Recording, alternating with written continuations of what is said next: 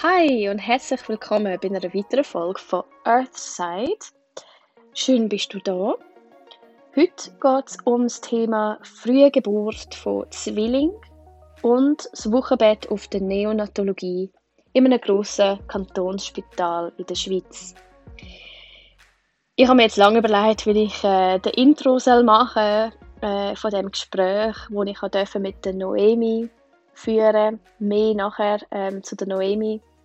Es ist ein wunderbares Gespräch gewesen, aber ich muss da gleich noch schnell eine Triggerwarnung einbauen. Und zwar haben wir ganz detailliert ähm, natürlich alles rund um frühe Geburt ähm, besprochen, ihre Erfahrungen, die sie gemacht hat. Und es gibt eine Andeutung auch noch auf äh, späte Fehlgeburten, wobei das bei der Noemi nicht zutrifft, aber das wird in einem Gespräch noch nebenbei erwähnt.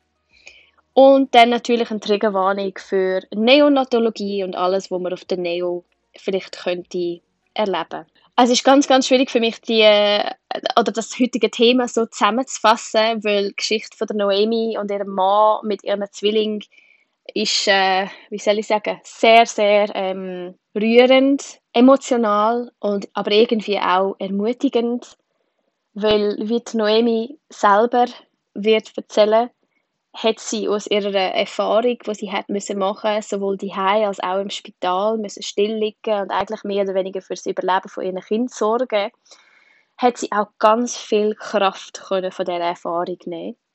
Und das hat mich ganz stark berührt im Gespräch mit ihr. Ich sage jetzt mal nicht so viel mehr dazu, ähm, außer eben, dass sie in dieser Folge auch voller Dankbarkeit ähm, auf ihre Erfahrungen von drei Jahren ähm, zurückblickt.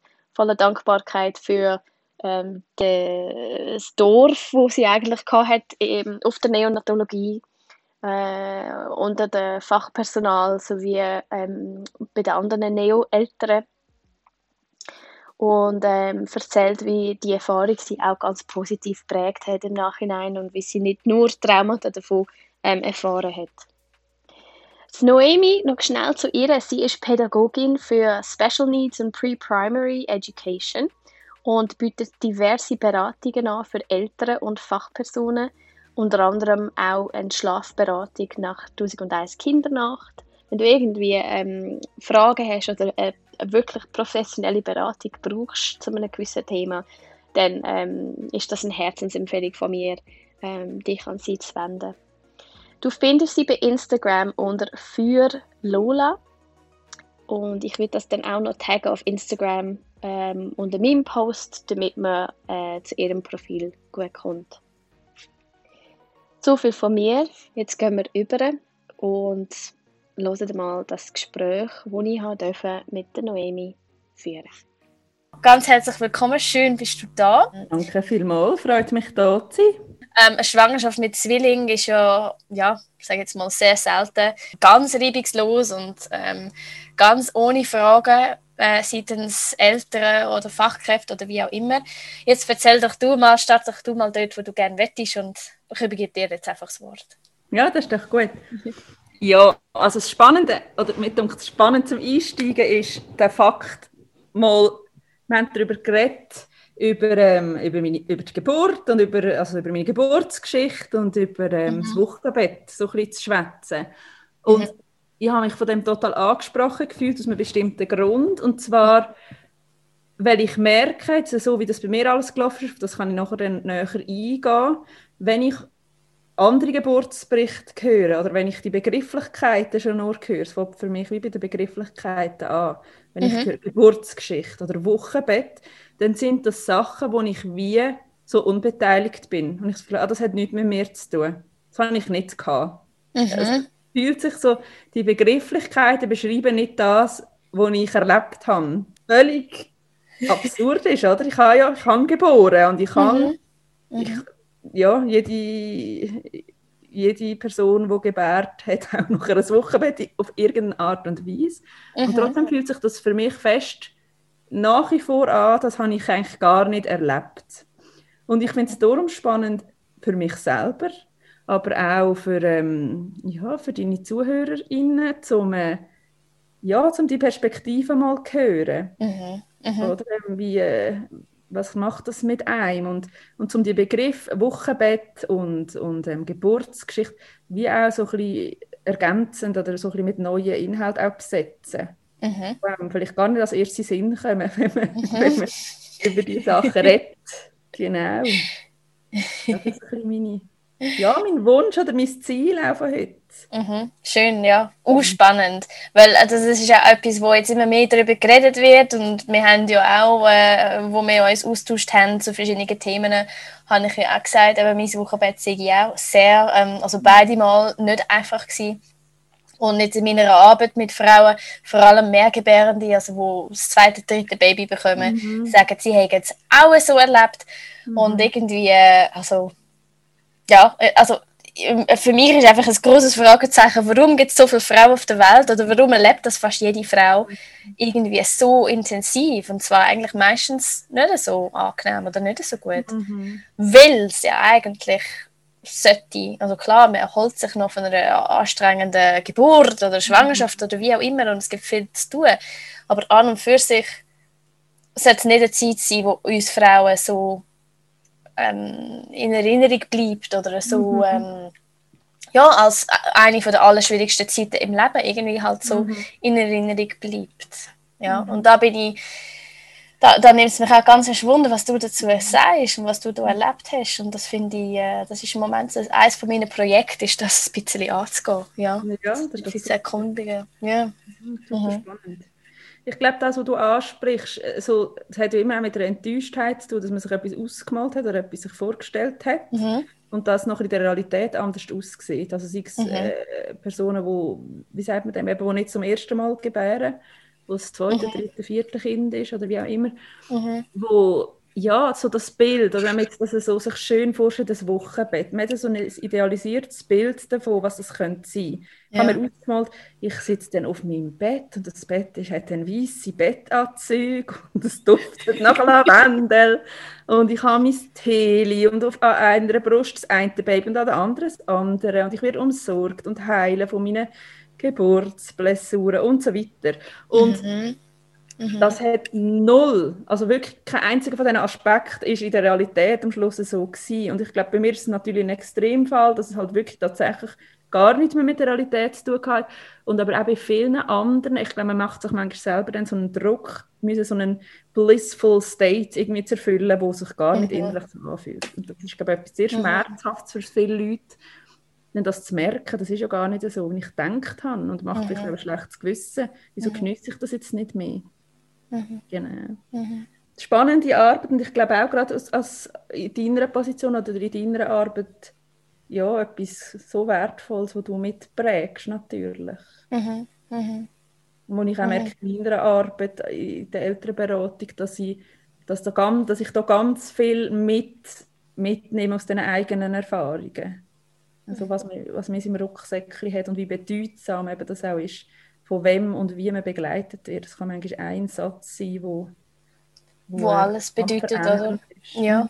ja. Das weiß man ja auch aus der Resilienzforschung beispielsweise, wie bedeutsam das ist, was, ja, von wem man wie gestützt wird in so schwierigen Zeiten, in prägenden Zeiten. Sag noch ein bisschen mehr dazu, das ist mega spannend, ja. ja. Ja, dass man wie sagt, grundsätzlich, oder die Resilienz sagt ja, wie aus, wie gehst du mit den Widrigkeiten vom Leben um? mhm. um? Was machst du mit dem? Oder das sagt man zum Beispiel jetzt in der Bindungstheorie, wo ja wo der Hintergrund auch ist, warum dass man das ähm, promoten will, die ganze ähm, äh, mit dem Kind näher sie und eine gute mhm. Bindung mhm. aufbauen und mhm. stillen und Familienbett und all diese Sachen kommen auch ja wie aus dem entspringen diesen Sachen. Und damit sagt man, man, man nennt es auch wie das Immunsystem von der Psyche. Also jemand, der sehr resilient hat, ist, hat wie ein gutes Immunsystem für seine Psyche. Mhm. Also kann gut, mit, gut oder besser oder mehr Strategien mit, ähm, mit Krisen und mit schwierigen Sachen umzugehen. Mhm. Und da sieht man ja wie auch Unterschiede, jetzt auch gerade bei, bei öffentlichen Personen, wo Leute, die ganz schwierige ähm, Kindheiten haben und nachher aber irgendwie äh, ein totales erfolgreiches Leben geführt haben, wo andere mit der gleichen Kindheit dann äh, ähm, psychisch ganz instabil werden Mhm, mhm. Also langfristig aufs Leben aus. Und da schaut man die Faktoren an, was begünstigt, dass sie in die positive Richtung läuft und was hindert es, was begünstigt ihr, dass es in die negative Richtung läuft. Und negativ und positiv gar nicht mal wertend gemeint, sondern Mhm. welche Menschen, welchen Menschen geht es besser, emotional schlussendlich.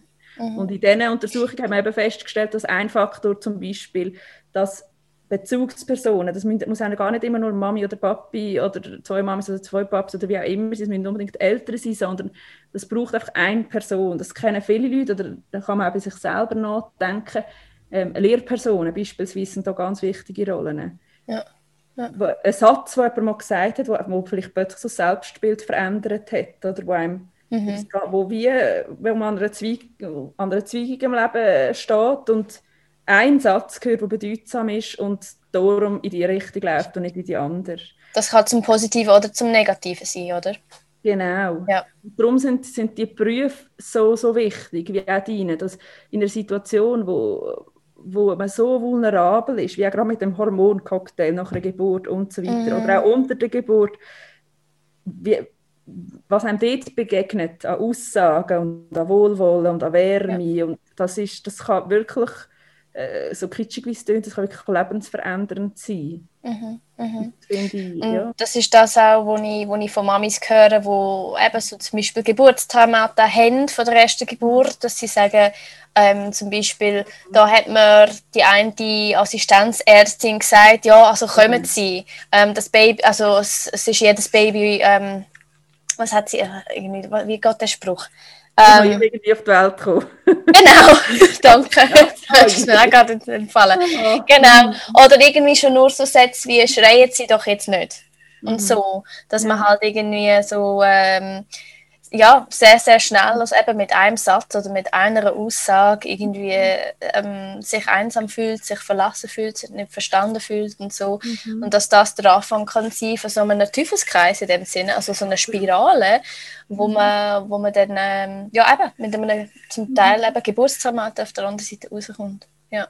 Genau, das, was du jetzt beschreibst, ist wie in, in einer Situation, wo man vulnerabel ist und wo aber eigentlich ähm, alles okay wäre. Man ist einfach halt in einem Prozess und es tut dann weh Genau. und wird das so plötzlich so negativ bewertet. Genau. Das andere ist aber auch, und das ist das, was mir begegnet ist jetzt in meiner Geschichte, wie das Umgekehrte, dass man in einer Situation, wo eigentlich potenziell total viel Trauma um wäre, wo man eigentlich wo eigentlich total begreiflich wäre, wenn jemand höchst traumatisiert aus dieser Situation rauskommt, Mhm. man aber trotzdem irgendwie gut durch die Zeit durchkommt, weil man einfach ein total gutes Netz hat oder total gute Interaktionspartner, die einem irgendwie einfach durch das durchtragen. Mhm. Oder dass auch in die andere Richtung funktioniert nicht nur das, dass man eigentlich etwas potenziell ganz Schönes ruiniert bekommt, sondern dass man auch etwas potenziell Traumatisierendes ähm, schön gemacht bekommt. Mhm. Ja. Ganz fest begegnet ist. Ja. Und obwohl das so war und obwohl ich dort eben wirklich ganz viele Ressourcen hatte, merke ich, wie ich eben wirklich mit, diesen, mit vielen Themen und vor allem Thema Wochenbett, vor allem Thema Geburtsgeschichte, mich gleich immer noch so, merke ich, du mich da so, ich fühle mich dort trotzdem noch so als Sonderling. Es ist nicht etwas Dramatisches in dem Sinn, ich habe nicht für mich das Gefühl, ich habe totale Traumata getragen, wüsste ich sicher, aber ähm, ich glaube, ich bin gut schlussendlich durch die Zeit gekommen, aber nichtsdestotrotz merke ich anhand von dem, dass mich die Begriffe so befremden, dass ich, dass da trotzdem irgendetwas nicht ganz, ja. Ja. nicht ganz in Ordnung ist, vielleicht viel gesagt, aber dass das gleich etwas mit mir gemacht hat, oder? Ja, ja, ja.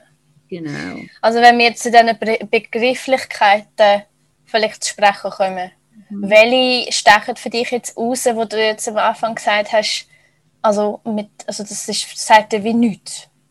Mhm. Also das Thema Geburtsgeschichte zum Beispiel, das ist Mhm. Oder ich habe auch dir zugelassen bei deinem Podcast, wo du deine eigene Geburtsgeschichte erzählst. Und habe ich gedacht, ah, wow, und ich kann dann so fest auch mitheulen oder mitberührt sein und ich so hören, wie die Geburten sind. Und das ist auch das, was ich mir ausgemalt habe für mich. Ich habe mir, das, äh, ich habe mir auch natürliche Geburt, mehr oder weniger. Und, und ich habe mich darauf gefreut, zu spüren, was mein Körper macht. Und ich habe gewusst, wie das schmerzhaft. Ich habe das äh, immer nicht nur irgendwie so ganz blumig mir vorgestellt, aber schon auch blumig vorgestellt. und es ist einfach, ich habe irgendwie erst ganz spät bei der Geburt überhaupt gemerkt, ah, das hat eigentlich alles auch schon dazugehört. Das war eigentlich auch schon Geburt. Gewesen. Mhm. Vielleicht kann ich kurz erzählen, wie, genau, wie das genau ja, abgelaufen ist. Ja, sehr gerne. Ja. Ihnen, die da zulassen, sich überhaupt etwas vorstellen von was ich da schwätze. Und zwar ist es das so, dass ähm, unsere Zwillinge sind ja zehn Wochen zu früh auf die Welt gekommen, also, oder über zehn Wochen, bei 29 plus 3. Und was jetzt viele wahrscheinlich, die das hören, denken, yes, das, äh, das ist ja total früh. Also die Kinder sind irgendwie, ein Kind war knapp ein Kilo gewesen und das andere ein bisschen über einem Kilo. Das ist dann für, ja, für uns stehen die oft so, das ist ein Drittel von dem, wo viele andere sind. Mhm. Ist für mich aber in dem Moment wie, ähm, wie soll ich sagen, ein Erfolg gewesen. Weil zu dem Zeitpunkt, wo die Kinder auf die Welt gekommen sind, bin ich eigentlich schon seit acht Wochen in der Vermutung gewesen, die Kinder kommen jetzt jeden Moment mhm. auf die mhm. Welt. Mhm. ich einen, also bei Zwillingen gibt es ja ganz viele Unterschiede, wie die genau 1% an 2%, eine Fruchtblase, zwei Fruchtblasen und so weiter. Die mhm. Fachbegriffe dazu kenne ich zu wenig. Und bei uns war es aber so, gewesen, dass sie je eine eigene Fruchtblase hatten und die Fruchtblase vom Zwilling A ist gerissen, so plus minus in der 22. Schwangerschaftswoche. Mhm. Also äh, hat man gesehen bei einer Ultraschalluntersuchung, da ist eigentlich fast kein Fruchtwasser mehr da.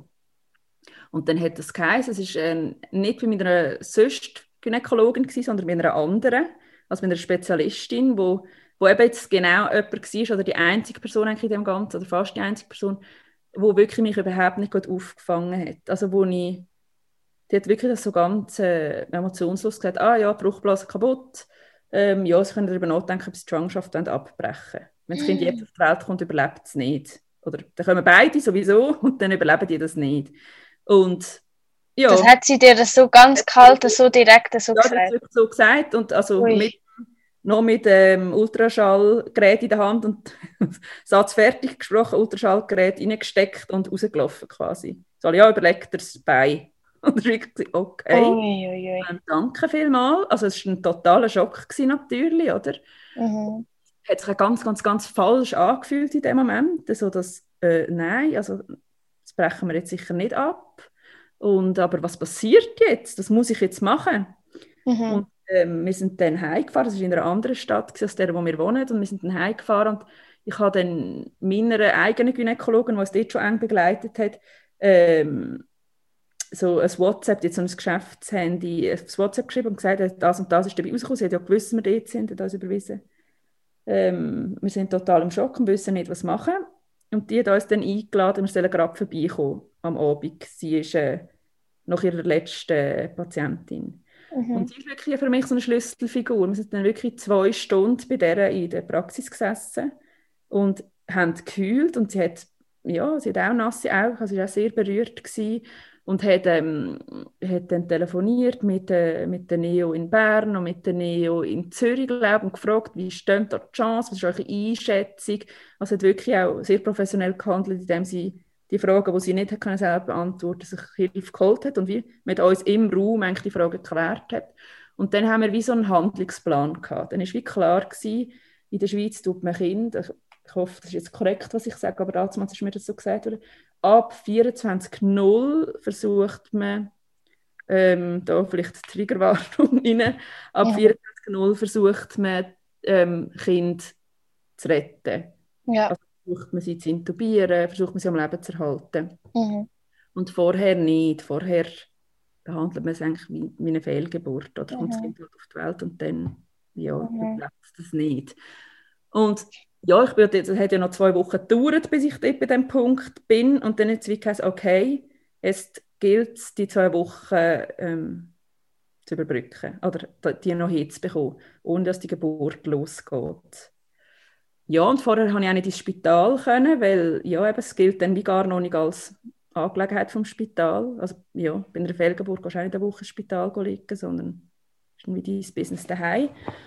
Ja, und dann bin ich zwei Wochen daheim gelegen und habe gehofft, dass es nicht losgeht. Das habe ich eben lange nicht gewusst. Ein, ein Blasensprung heisst nicht, Geburt geht los, sondern heisst mhm. einfach mal, Fruchtwasser geht ab.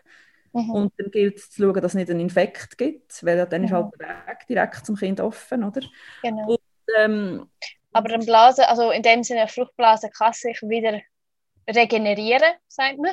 Mhm. Und Fruchtwasser kann sich wieder aufbauen, oder? Ähm, genau. Oder haben Sie, da, haben Sie da dann etwas gegen Infektmöglichkeiten? Genau, also ich habe Antibiotika dann gehabt, damit ich mhm. nicht den Infekt möglichst verhindern und habe ähm, strikte Bettruhe gehabt und habe pflanzliche Mittel, ich weiß nicht, wie das heißt, Bryophyllum oder so etwas. Ähm, ein pflanzliches Mittel, wo, wo Kontraktionen möglichst ruhig halten mhm. also so ein bisschen ist. Und die habe ich gegessen, wirklich wie reingehauen, wie ganze Dose pro Tag fast.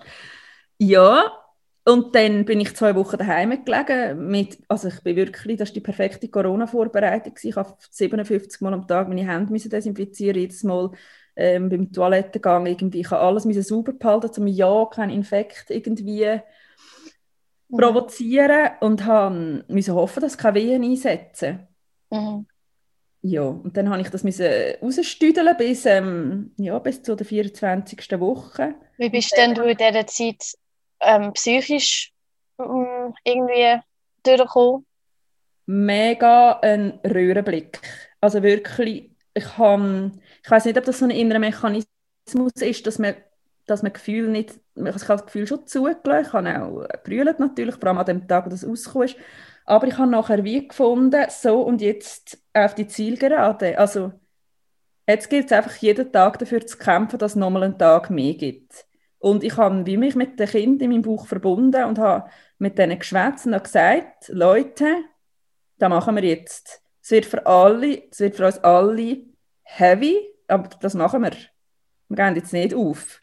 Wir machen es euch jetzt hier gemütlich und ich mache alles, was ich kann oder muss, damit es geht. Mhm. Und was meine, mein persönlicher Hintergrund vielleicht noch wichtig ist, ich habe eine super, super ausgeprägte Nadelphobie.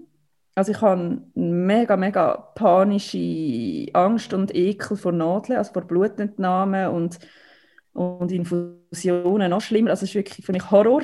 Und ich habe das wie gewusst, das wird für mich jetzt die Challenge von meinem Leben, irgendwie einfach schon für das. Ich habe dann jeden mhm. Tag Blutverdünner gespritzt bekommen, natürlich in dieser Zeit. Und das war für mich eine riesige Herausforderung. Gewesen. Und ich habe dort wie gewusst, ich darf jetzt nicht jetzt mal total ähm, äh, hysterisch werden, weil das stresst die Kinder dann auch. Mhm. Und ich muss jetzt einfach durchbeissen. Mhm. Und da, ich habe mir dort habe ich wie mich so ein bisschen müssen abstumpfen, um das irgendwie durchzuheben und um das zu können. Ja. Mhm. Und dann haben wir das gemacht. Ich bin dort gelegen und ich habe wirklich, ich habe mich mir die Aufgabe gegeben, das klingt jetzt sehr unromantisch, aber ein idealer Brutkasten für die beiden zu sein und mega viel zu trinken und einfach alles, was ich gemacht habe, war für, dass die Kinder irgendwie heil oder das durchkommen. Und dann haben wir das geschafft, sind wir bei 23,5, haben wir dann eintreten ins Spital, also auf die Pränatalstation. Und mhm. dann habe ich ähm, eine Infusion bekommen für die Lungenreifung und ähm, Wehenhämmer. Und ab dann habe ich wirklich medizinisch auch Unterstützung bekommen, dass das möglichst lange hebt. Ja, und dann hat es immer wieder, ich hatte irgendwie drei CTs am Tag oder so gehabt, und dann hat man immer gesagt, uh, wieder ein bisschen mehr Wehen und ich habe immer durchgehend Wehen gehabt. Aber halt ah, ja. machen. Ich weiß mhm. nicht, man das genau sagt. Also, also trotz Wehenhämmer hast du immer wieder gehabt, oder wie? Ja, ja, ich habe immer irgendeiner Form wiegen. Und die Schwierigkeit war, und das ist da, wo ich wirklich bis jetzt körperlich merke, sobald ich mich auch nur ein bisschen zu viel in Anführungs- und Schlusszeichen bewegt habe, habe ich habe mehr Wehen bekommen. Mhm. Also ich habe, wenn ich duschen gemerkt, boah, äh, mehr Wehen. Also ich habe sehr gut damit überlegt, wasche ich jetzt meine Haare oder nicht? oder was ist, was ist wichtiger, äh, saubere Haare oder keine Wehen zu bekommen? Oder ich habe ähm, ja, im KSA ist der Kiosk relativ weit weg von der Frauenklinik, also relativ, mhm. wenn man nicht äh, in dieser Situation ist, zack, zack, aber es war für mhm. mich ein weiter Weg. Gewesen. Mhm. Und ich habe dann einmal probiert, dort zu spazieren und ich habe mass ich habe stehen bleiben und ich habe wirklich mega Wehen bekommen und gemerkt, hey, das geht, ich muss wieder zurück. Mhm. Ich habe dann mich einfach mit dem Rollstuhl abholen lassen und zurückfahren lassen. Und das ist wie man hat mir dort immer wieder gesagt, dass rein wissenschaftlich muss ich nicht Bettruhe halten. Also es, mhm. es, es, man, man hat eigentlich nicht Hinweise unbedingt, dass die Bettruhe macht, dass die Kinder später auf die Welt kommen. Mhm. Mhm. Und ich, das ist aber auch mein Körper mir einfach etwas anderes signalisiert. Mhm. Ich habe jedes Mal gemerkt, wenn ich die Bettruhe nicht einhalte, dann, äh, dann läuft nachher da etwas in meinem Bauch. Also ja, dann ist das Mhm. nicht gut. Und ich habe dort immer wieder ins Gewi- gewisse Gerät bekommen von der Physiotherapie, auch ich muss mich unbedingt ein bewegen, ich werde das sonst nachher bitter bezahlen im Nachhinein. Mhm. Und ich habe ja, ich habe dort mich ich habe dort trotzdem gefunden, nein, ich bleibe jetzt da im Bett liegen. Ja, und ich habe wirklich bis jetzt wirklich Rückenprobleme. Die Muskulatur, die ist natürlich nach diesen irgendwie acht Wochen, Mhm. ähm, ja, ist dann die nicht mehr so das was man braucht. Mhm. Genau. Ja, jetzt bin ich ein bisschen abgeschweift. Ja, ich bin dann äh, eingetreten, Lungenreife und so weiter. Und es war dann ein Up and Down. Es hat immer mal wieder ausgesehen, uh, heute äh, könnte es eventuell so weit sein, dass sie auf die Welt kommen. Und dann wieder, ah nein, es hat sich beruhigt. Das hat mehrmals in diesen sechs Wochen schlussendlich, als ich auf dieser Station gelegen bin, so ausgesehen, heute geht es los. Und das Mhm. ist, ja, das ist irgendwie noch lustig, oder noch lustig. Das ist irgendwie, mein Mann hat immer so ähm, einen Faktor gehabt, der sich so daran festgehabt hat. Und zwar, ob ich den Blutverdünner bekommen habe am Abend oder nicht.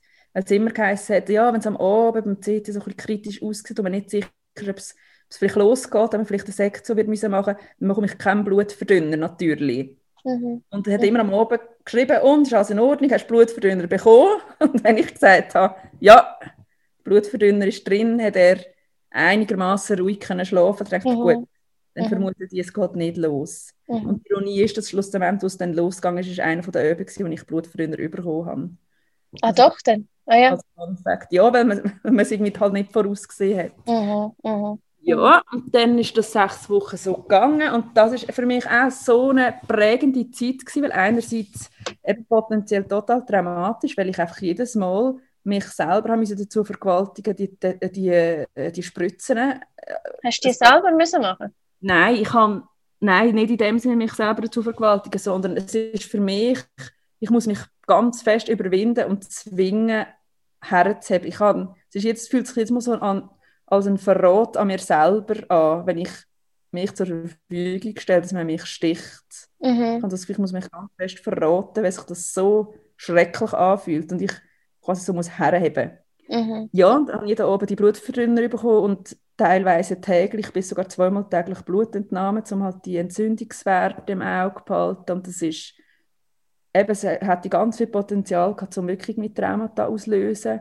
Mhm. Und die Frauen, sind alles Frauen gewesen, die Hebammen auf dieser Pränatalstation, das ist, das sind für mich jetzt eben so Figuren, wo ich muss sagen, die werden das Leben lang irgendwie in meinem Herz sein, weil das einfach, das sind so wunder, wunderschöne Begegnungen gewesen. und das sind einfach Menschen, die über ihr Jobprofil hinaus arbeiten. Mhm. Also die wirklich sich verbinden mit, mit, mit den Leuten, die sie zusammen arbeiten und irgendwie Mhm. das Mögliche machen. Und trotzdem auf eine professionelle, abgrenzende Art, nicht irgendwie überbordend, Mhm. aber einfach, äh, ja, das sind Leute, die, oder das ist eine Berufsgattung, so ich es erlebt habe, die Fähigkeit haben, einfach irgendwie das Gegenüber zu spüren und Mhm. ja, darum ist für mich immer so Ode an die, an die Geburtshelferinnen und an die Hebammen. Das ist wirklich, Mhm. Mhm. ja, Wahnsinn. Die haben oft wirklich sind am Abend bei mir hergesessen, wie geht es ihnen, was sind ihre Ängste. Und ich bin der Typ, der sich öffnet und der erzählt und der das auch braucht. Ich bin so ein It takes a village-Typ bei allem. Mhm. Und die waren Village. Gewesen. Also ja, die sind Oh, wirklich, so schön. Ja. haben mich wirklich durch das durchgetragen. Ja. Und dann ist es dann eines Abends losgegangen. Also ich habe am Abend eben den Blutverdünner bekommen und hat ausgesehen, es wäre alles gut. Und dann bin ich in der Nacht aufgewacht und dachte, ah, das ist wieder, sind wieder so Wehen, die ich mega gut spüre. Und ich habe immer die Frage gestellt in dieser Zeit, ähm, den Hebammen, wie mehr, also sie haben gesagt, ja, so lange es nicht, ich weiß nicht, eben wie man sagt, aber funktionale Wehen. Einmal Wehen, die, die von der auf Wo, ja, wo etwas bewirkt, ja. ja.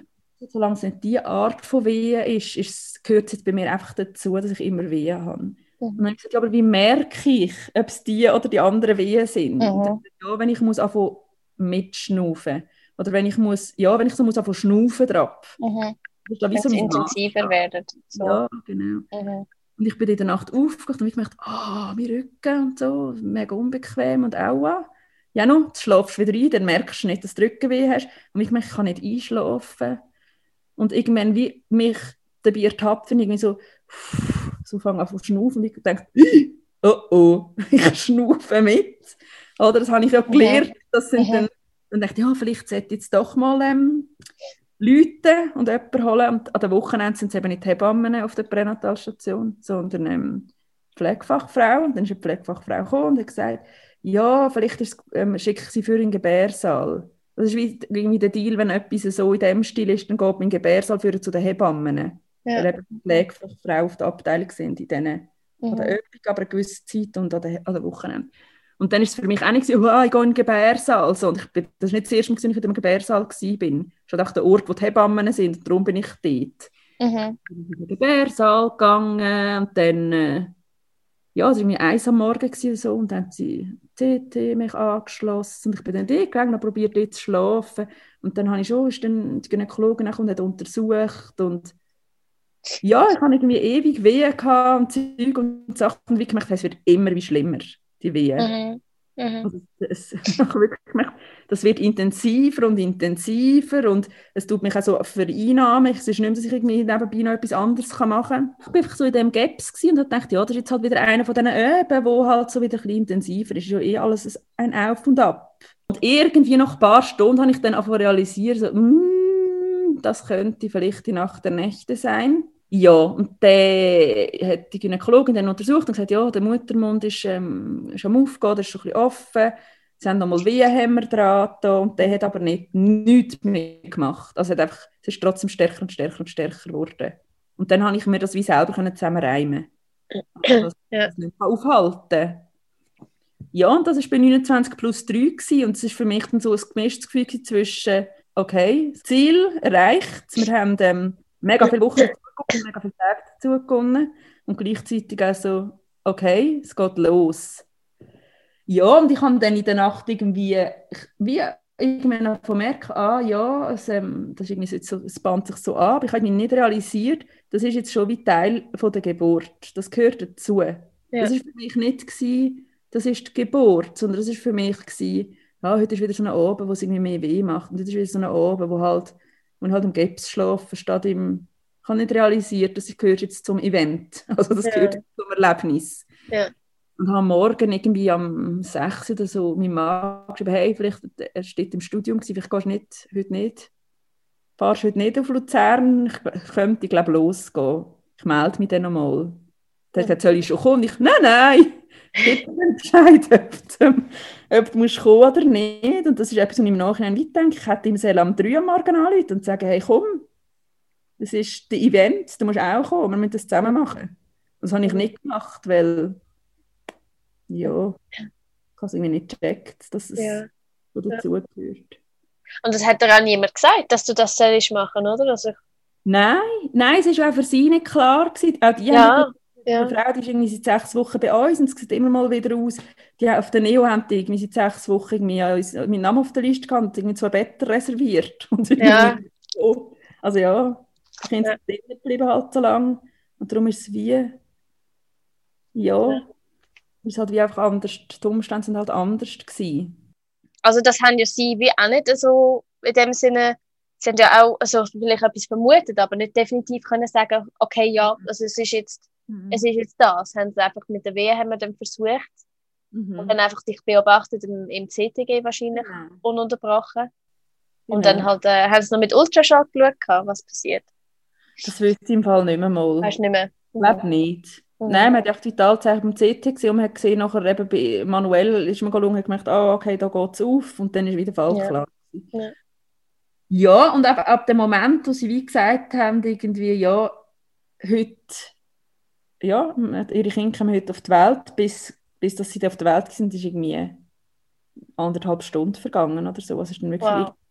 zack, und die Mann hat es aber, also wenn ich ja dann ankomme, gerade nachher, also morgen eigentlich. Also ich habe es dann eben irgendwann gecheckt, okay, ich glaube, es geht los und haben dann geschrieben, ja eben, nein, nein, ich komme noch nicht, ich melde mich nochmal. Und irgendwann gesagt, ja, mal, komm doch vorbei, es ist, heute ist der, ist der Tag. Sie kommen jetzt auf die Welt. Mhm. Und dann ist er gekommen, wir wohnen zwei Minuten neben dem Spital, das war mega schnell gewesen, natürlich. Mhm.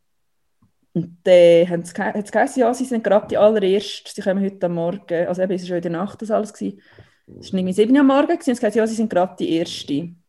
Der Ob mhm. ist bereit für sie und wir gehen ab und da gibt es eine Sektion. Und mhm. das ist für mich, ich halt wie auch nicht das Geburtserlebnis, wie ich daran denke, oder wie ich mir das ausmale, was ich unter äh, Geburtsgeschichte verstehe. Nicht per se wegen der Sektion. Ich glaube, eine Sektion ist auch eine Geburt und auch eine Geburtsgeschichte. Ist ja, absolut, ja. Mit der Sektion zu tun, sondern es hat für mich mit der Frühgeburtlichkeit zu tun.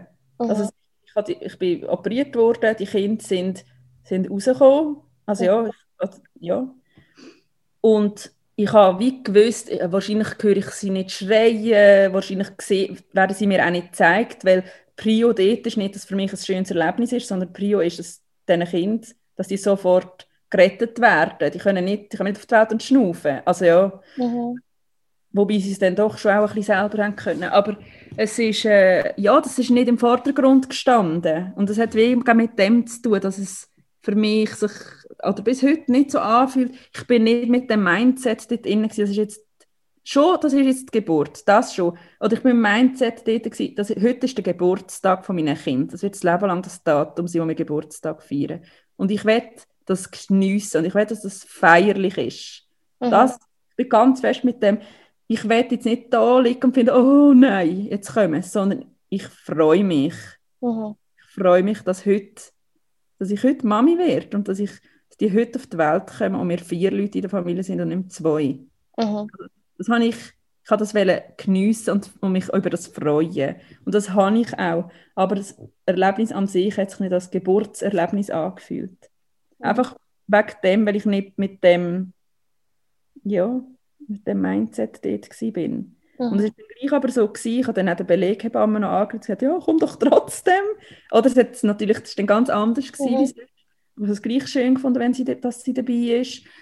Und ähm, sie ist dann gekommen und dann ist Zwilling A rausgekommen und hat mir ihn gleich wirklich ganz schnell können zeigen, aber wirklich eine, eine Sekunde. Und er ist mhm. rausgekommen und hat, einen, hat geschrauen. Und das war für mich so, gewesen, oh, wow! Mhm. Ich das hat mich in diesen sechs Wochen ist das einer von diesen Faktoren, der mich so traurig gemacht hat. Mhm. Ich denke, die Kinder werden auf die Welt kommen und sie werden, ich werde, ich werde ihre Stimme nicht hören. Sie werden rauskommen und von mir weggetragen werden und dann Tschüss über auf die Nähe und ich sehe sie nicht gerade. Und tatsächlich, dass ich wirklich die Stimme gehört habe und man mir es kurz, kurz gezeigt hat, da, Zwilling A ist da und ich schnell überschillen da ist für mich ja, es war schöner, gewesen, als ich es gedacht hätte. Und mhm. trotzdem war halt nichts gewesen, jetzt werden wir auf die Brust gelegt und jetzt, jetzt sind wir alle zusammen. Es ist, es ist halt sehr viel mechanischer. Mhm. Eben nicht per se wegen der Sekte, sondern weil, weil es um das Überleben der Kinder geht und nicht um mein Erlebnis. Ja, und dann ist Zwilling A auf die Welt gekommen und dann wirklich gerade, also ich bin dort auch bei den GEPS gefahren, wo, nicht GEPS, in der OP, gefahren worden. Es sind dort irgendwie zwei Neonatologen und ein riesiges Team war parat mit diesen zwei Isoletten. Das war auch so komisch, gewesen, ja. mit dem Kugelbuch runtergehen und wie es, oh, dort liegt schon das Bett. Die, die jetzt in mir innen sind, sind jetzt gerade dort in. Mhm. Das, ja, ganz das, komisches Gefühl. das kann ich mir ganz gut vorstellen, ja. ja. Ganz schräg. Und mhm. der Übergang von jetzt sind wir verbunden, ihr seid in meinem Körper, so, jetzt sind ihr außer an meinem Körper, mhm. der findet halt wie mit, mit einem Schnipser statt und es ist nicht so ein Übergang. Mhm. mhm. Das, denke mir, schon auch noch prägend. Mhm. Ja, und das sind die zwei, äh, ja, ist Zwilling rausgekommen, haben sie mir kurz gezeigt und dann wirklich über die Neonatologie übergeben. Und die haben etwa, ich weiß nicht, ob das korrekt ist, aber das für etwa eine Stunde sind die beschäftigt gewesen, auch mit Zugängen legen und mit ja, und das ist etwas, was ich bis heute, ja, für mich irgendwie traurig ist, zu wissen, das erste Erlebnis, das meine Kinder haben, auf die Welt gekommen sind, ist Schmerz. Das erste, was passiert ist, ist intubiert werden, Zugang gesteckt bekommen. Das war mhm. die erste Erfahrung mit der Welt. Gewesen. Das ist schon, ja, das ist manchmal schwierig. Also da mhm. merke ich, da muss ich, muss ich gut in Reflexion mit mir selber sein und, und, und merken, das, ist, das sind meine Gefühle und das ist meins weil sonst könnte ich nicht, sonst könnte ich nicht zum Kinderarzt mit ihnen eine Untersuchung machen, weil es mich jetzt mal würde triggern oder mhm. Dort ich, muss ich gut in einem Prozess mit mir selber sein. Mhm. Ja, und dann, äh, ja, eine Minute später ist ähm, Zwilling B auf die Welt gekommen und sie habe ich nicht gehört, ihre Stimme. Ähm, mein Mann aber schon. Ich hatte irgendwie, ja, es war ein bisschen und habe sie auch kurz gesehen und dann auch Übergabe zu der Neo. Dann bin ich zugeneigt worden und dann in den Aufwachraum ähm, übergekommen. Und dort sind dann ähm, die zwei Neonatologen, bevor sie mit den Kindern über auf die Neo sind, sind sie dann mit den Isoletten neben mich ans Bett gekommen und dann habe ich wirklich dort können, ja, die Kinder anschauen. Aber halt gleich mich nicht können bewegen und ich habe ja, ich habe nicht richtig können reinschauen. Mhm. Aber immer so gefühlt habe ich sie schnell gesehen. Mhm. Und dann sind sie über und ich bin dann auf in mein Zimmer gekommen und habe gewusst, ich darf erst auf die Neo über, wenn, wenn ich meine Beine wieder spüre, wenn ich kann selbstständig, ich glaube, ich weiß nicht mehr genau, ich glaube, wenn ich meine Füße wieder spüre. Nein, eben mhm. nicht. Wenn ich alles wieder spüre. genau. Mhm. Dann hast du über überlaufen. Ich durfte mit dem Rollstuhl über, aber ich habe alles wieder gespürt und ich glaube, das erste Mal ähm, Wasser gelöst, irgendwie so. Und so, dass das vielleicht so der Übergang zum Wochenbett, so hat mein Wochenbett gestartet. Es war nicht, gewesen, jetzt tue ich mich erholen, sondern es war, jetzt muss ich so schnell wie möglich auf die Beine kommen, damit ich zu meinen Kindern kann. Mhm. Das ist so ist es weitergegangen. Ich habe jeden Tag auf die Neo. Normalerweise sagt man bei einer Sekte so, Bauchmuskeln nicht anspannen und das nicht und dieses nicht. Aber du bist dort auf der Neo, du willst deine Kinder sehen, du willst an die Isolette stehen und du willst können Känguruen, also das Bonding machen, anlegen und das Kind auf die Brust. Und das sind Sachen, du beanspruchst deinen Körper. Also du kannst nicht auf, die, auf den Liegestuhl liegen, ohne deine Bauchmuskeln anzuspannen. Du kannst dich nicht schonen. Also mhm. in dem Sinne, diese Art von Wochenbett habe ich nicht gehabt. Ich bin einfach ab dann mit zwei Monaten auf der Neo mit diesen Kindern und habe, ja, es ist nicht darum gegangen, mich zu erholen. Und dann hat ein grosser Marathon mit ähm, achtmal täglichen Pumpen angefangen. Das war wirklich mein Ziel Nummer eins. Gewesen.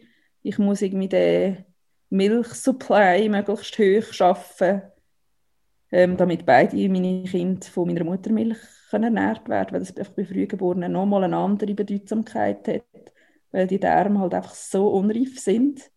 Und die werden ja ab, ab Tag 1, dann bekommen die halt etwas in den Darm.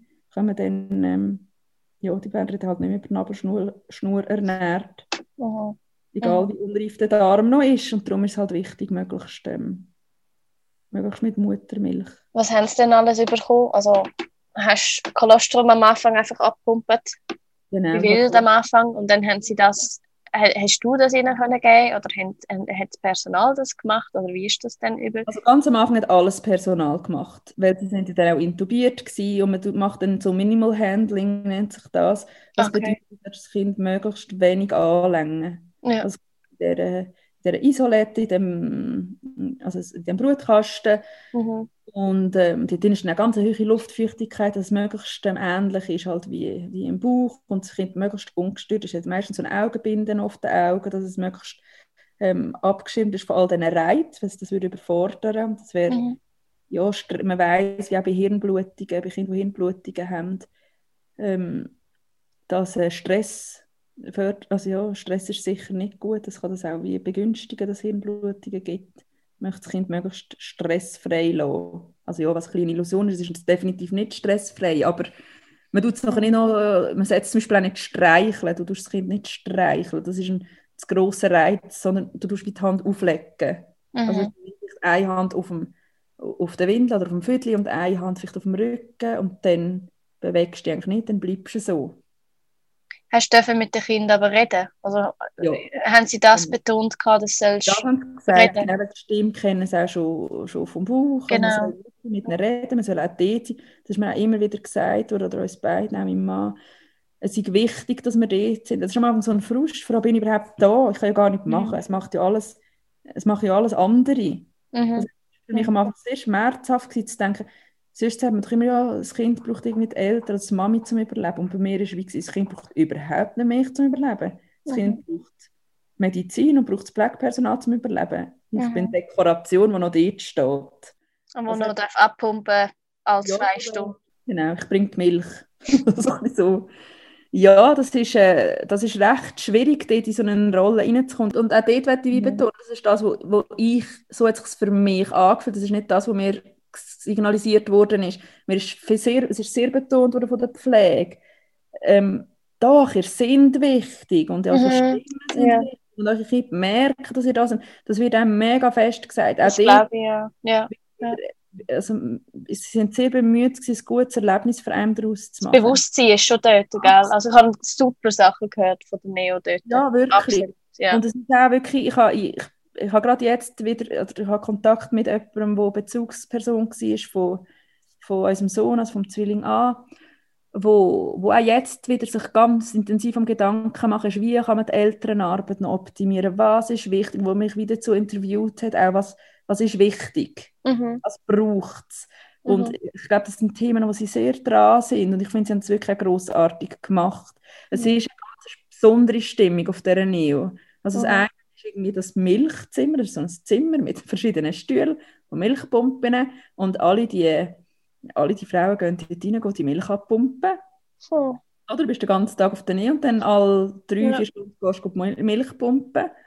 Und ich weiss, und ich sehe mal dort reinkommen und ich dachte, Jesus Gott. Und es hat schon so nach Milch geschmeckt. Ich habe wie oh, Gott. Und am Schluss ist das so ein, ein, ein, ein, ein guter Ort, oder so ein schöner Ort. Ich bin dort rein und durch das kommst du in Kontakt mit den anderen. Mhm. Und du mhm. siehst und du bist, also du bist im übertreiten und im wortwörtlichen Sinn entblößt. Sitzen alle dort, mhm. ähm, Boobs out und am Milchpumpen und dann kannst du ja gerade so gut äh, bei der Seele auch noch gerade einen Striptease machen, wenn sowieso schon plötzlich dort sitzt. Mhm. Und dann mhm. geht es eichnen. Und das ist etwas, was ich auch bis heute so etwas Schönes finde.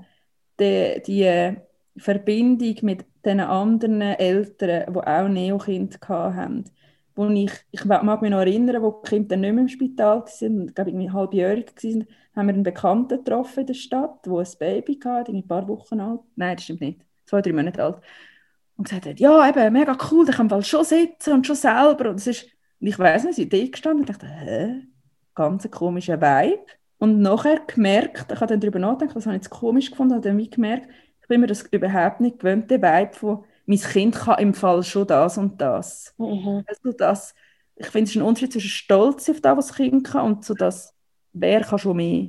Und mhm. Neo-Eltern ist das, das ist eine ganz andere Stimmung, weil da geht es darum, wow, heute hat mein Kind nur noch so und so viel Sauerstoff gebraucht. Und hey, wow, heute hat mein Kind im Fall nur noch dreimal irgendwie Herztonabfall gehabt. Du freust dich über Sachen, wo andere schon so auf die Welt kommen. Es mhm. ist nicht ein, ah, was? Kann dein Kind ähm, noch nicht selber schnaufen? Also, das ist. Mhm. Mhm. mhm. Also, jetzt, wenn ich es dir erzählt, man hört schon, wie absurd das ist. Ja, ja, absolut. Ja. Ja. Startest in ein Ältersein oder du wachst in das Ältersein auf so eine wertschätzende Art allen Kindern gegenüber. Mhm. Nicht, wer kann was besser. Und durch das fühlt man sich auch ganz, ganz verbunden mit anderen Eltern, die die auch dort Kinder hatten. Und auch dort, das ist auch das, was ich ganz am Anfang ein bisschen gesagt habe, mit die Begegnungen und die Menschen, die haben wirklich mit denen steht und fällt das Gesamterlebnis. Mhm. Und das Milchzimmer reingehen und auch den Austausch mit den anderen Frauen in dem Sinn zu haben, die in der gleichen Situation sind und man hat trotzdem gelacht und man hat trotzdem blöde Sprüche gemacht und klar hat einmal eine gekühlt und klar hat es auch schlimme Botschaften gegeben in dieser Zeit, die anderen, mhm. wo man gleich dann aber immer so dankbar war, vor allem, wo man selber hat, oder? Das, ist, mhm. das, ist echt ganz, das sind ganz andere Inhalte. Ja, und, und rückblickend ist für mich immer noch, das Ganze hat im, im Kantonsspital in Aarau stattgefunden, wo jetzt ja abgerissen wird. Und ich laufe dort, du nicht gewusst? Nein. Den Umbau, Was? Neubau. Und jetzt reißen sie all die alten Gebäude ab. Nein, das habe ich nicht gewusst. Und, dann, und ich stehe dort und denke, oh nein, das ist für mich so, es ist, eben, es ist nicht ein dramatisch, eine dramatische Erinnerung. Es ist für mich, oh, die Frauenklinik von meinen geliebten Hebammen. Mhm. Mhm. Ich als erste daheim von meinen Babys. Und mhm. es ist ganz, es sind ganz, ganz schöne Erlebnisse und ganz, ganz schöne Gefühle. Mhm. Und zwar wirklich, wenn ich muss sagen, an was ist es festgemacht, warum das ein schönes Gefühl ist, dann ist es wegen den Menschen, die, ich, die mich begleitet haben in dieser Zeit. Also du hast eigentlich ein Village gehabt? Ja. Oder? Du hast äh, die ersten paar Wochen hast eigentlich so viel ein Village gehabt. Genau. Mega schön. Mhm. Das ist so, und, und darum ist wie nach wie vor so, dass eine Geburtsgeschichte eben fühlt sich wie nicht ganz als der richtige Begriff an, den ich erlebt habe, aber man sagen, doch, mhm. das ist die Geschichte so, von der Geburt, das ist die Geburtsgeschichte. Mhm. Und das Wochenbett, ja, ich bin nicht auf dem Bett gehockt mit, mit dem Lavendelduft und der weißen mit, der Weiss, mit dem weißen Bettzeug, sondern ich bin auf der Neo rumgestanden und rumgeräumt und gemacht und da. Aber es ist der Anfang, ist die Anfangszeit, sind die ersten Wochen im Leben der Kinder Mhm. Es, ist, es, sind an, es ist anders als das, was ich mir ausgemalt habe. Und ich kann aber, ja, ich habe eigentlich meinen Frieden damit. Und ich, es, da, was zurückbleibt, ist eine Berührtheit. Oder wenn mir Tränen kommen oder wenn ich emotional bin, dann ist es immer gemischt mit einer, mit einer grossen Berührtheit und einer Dankbarkeit. Einerseits dafür, dass die beiden da sind und dass die gesund sind. Die werden jetzt in ein paar Monaten drei und sie sind mhm. gesund und, und clever und, und lustig und ja, zwei ganz gewöhnliche Kinder im Endeffekt. und Dankbarkeit einerseits natürlich für das, aber auch Dankbarkeit dafür, dass ich vertreibt werden von so großartigen Menschen und da hat mich als, als, als Mami und als, als Privatmensch natürlich total nachhaltig geprägt. Mhm. Und es hat mich aber auch einfach als, als Fachperson in meinem Beruf sehr nachhaltig geprägt. Mhm. Wirklich so, dass ja, das Streben, seinen Job wollen, grossartig zu machen. Mhm. Mit dem Wissen, was das bedeutet für andere Menschen. Mhm. Ja, das ist, das ist das, was irgendwie hinterlassen hat bei mir. Genau. ich frage mich, ob wir vielleicht sollen, weißt, noch eine zweite Folge aufnehmen nochmal, weißt noch auf so ein die Wochenbettsachen eingehen. Mhm. Weil mich würde es wirklich mega wundern, wie du es danach erlebt hast und so die letzten paar Wochen auf der Neo und dann mhm. das Heimkommen mhm. und dann auch die ersten paar Monate und so. Ähm, mhm. Oder überhaupt eigentlich das erste Jahr, weil also meiner Meinung nach, eben, das Wochenbett ist intens, aber eigentlich ist das ganze erste Jahr intens. Absolut. Und nur unterschreiben. da wäre vielleicht irgendwie noch schön, das auch noch irgendwie aufzunehmen und zusammen zu besprechen und irgendwie, mhm. ja, dass man... Ja, dort, ich könnte auch dort einen Roman darüber schreiben. Ich habe, auch dort, ich könnte, ich habe so viel dazu zu erzählen. Ja. Ich war dort ja. sehr, very rocky road. Gewesen, Eben, gell. Wir haben auch so recht das Auf und Ab gehabt und so mhm. mit so Sachen. Mhm. Ja, danke fürs, ähm, danke fürs Teilen von, von deiner Erfahrung von eurer Geschichte. Gerne. Von eurer Geburtsgeschichte. Ja. Ganz, ganz herzlichen Dank an dieser Stelle nochmal, liebe Noemi, dass du dir Zeit genommen hast, ähm, die Folge mit mir aufzunehmen, deine Geschichte mit uns zu teilen, ähm, das in die Welt rauszugeben, was du erfahren hast, was du erlebt hast, äh, was dich so geprägt hat. Sehr, sehr eindrücklich, ähm, was du da alles erfahren hast. Und es wird eine weitere Folge äh, mit der Noemi ähm, aufgenommen werden und ähm, publiziert werden, wo wir dann eben, wie versprochen, noch über ihre Erfahrungen im Wochenbett reden und so ganz grundsätzlich so ein bisschen die Themen, die im Wochenbett so oft können, ähm, eintreffen, egal was für eine Geburtserfahrung man macht, ähm, wir noch mal ein bisschen aufgreifen und diskutieren miteinander. Ähm, und darum auf den Knopf drücken, abonnieren. Du kannst den ganzen Podcast abonnieren, dann bekommst du einfach eine kleine Meldung über jedes Mal, wenn ich eine neue Folge hochlade auf Spotify oder natürlich Apple Podcasts. Genau. Ähm, wenn du mich nicht kennst und ein bisschen mehr möchtest erfahren von meiner Arbeit, findest du mich auch auf Instagram äh, bei Earthside Project CH, also un Unterstrich, Bindestrich. Ich muss herausfinden, wie das wirklich heißt. Ich sage es immer falsch. Auf jeden Fall Earthside Project CH, also Schweiz. Findest du mehr äh, zu mir und zu meiner Arbeit ähm, und zu meinen Beratungen. Danke fürs Hören. Ganz einen schönen Tag und bis bald.